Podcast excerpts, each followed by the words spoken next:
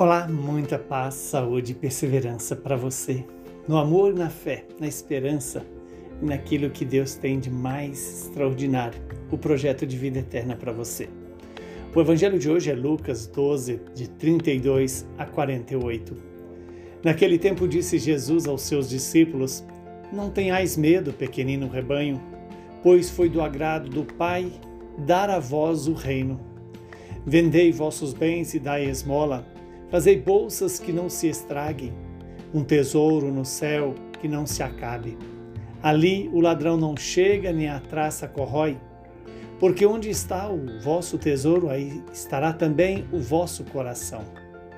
Que vossos rins estejam cingidos e as lâmpadas acesas. Sede como homens que estão esperando o seu Senhor voltar de uma festa de casamento, para lhe abrirem imediatamente a porta logo que ele chegar e bater. Felizes os empregados que o Senhor encontrar acordados quando chegar. Em verdade, eu vos digo, ele mesmo vai cingir-se, fazê-los sentar-se à mesa e, passando, os servirá. E caso ele chegue à meia-noite ou às três da madrugada, felizes serão se assim os encontrar. Mas ficai certos, se o dono da casa soubesse a hora em que o ladrão iria chegar, não deixaria que arrombasse a sua casa. Vós também ficai preparados, porque o filho do homem vai chegar na hora em que menos o esperardes. Então Pedro disse: Senhor, tu contas esta parábola para nós ou para todos? E o Senhor respondeu: Quem é o administrador fiel e prudente que o Senhor vai colocar à frente do pessoal da sua casa para dar comida a todos na hora certa. Felizes, feliz o empregado que o patrão ao chegar encontrar agindo assim. Em verdade eu vos digo, o Senhor lhe confiará a administração de todos os seus bens.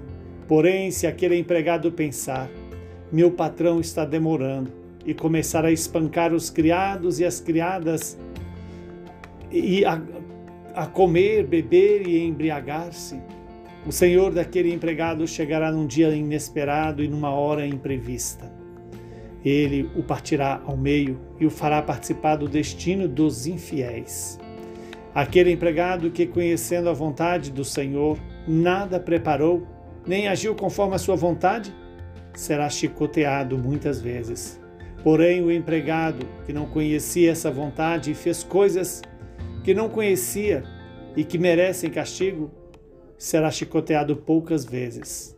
A quem muito foi dado, muito será pedido. A quem muito foi confiado, muito mais será exigido. Palavra da salvação. Glória a vós, Senhor. Hoje a igreja celebra o dia do Padre, o dia do sacerdote e a igreja nos dá uma palavra que define qual é a missão do sacerdote. Aquele que deve zelar daqueles que Deus confiou a ele. Zelar com a própria vida. Zelar para que todos tenham o alimento da palavra, o alimento do próprio corpo do Cristo Jesus. Por isso, Jesus começa dizendo é, que devemos é, ajuntar o nosso tesouro não aqui na terra, quando Jesus disse, né? Vendei vossos bens e dai esmola, fazei bolsas que não se estraguem, um tesouro no céu que não se acaba. Ali o ladrão não chega, nem a traça corrói. Ora, qual é esse tesouro? Senão a nossa própria salvação, senão a nossa vida eterna. Esse tesouro que é, vem, que deve ser para nós o alvo do nosso coração colocar o nosso tesouro nas coisas que são eternas, não deixar que as coisas passageiras roubem de nós a vida de Deus, não deixar que as coisas deste mundo tire de nós a vida eterna.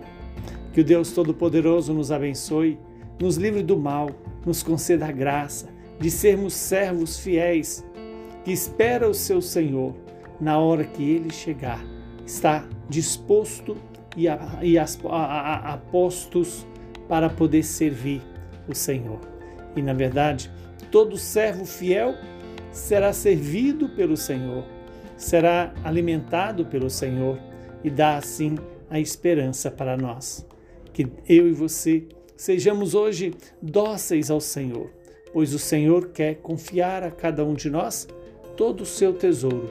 Mas para isso é preciso que o meu coração também esteja focado nas coisas do alto, focado no Deus da vida que nos santifica e nos converte. Abençoe-nos o Deus Todo-Poderoso, que é Pai, Filho e Espírito Santo. Saúde e paz para você e para toda a sua família na busca da vida eterna.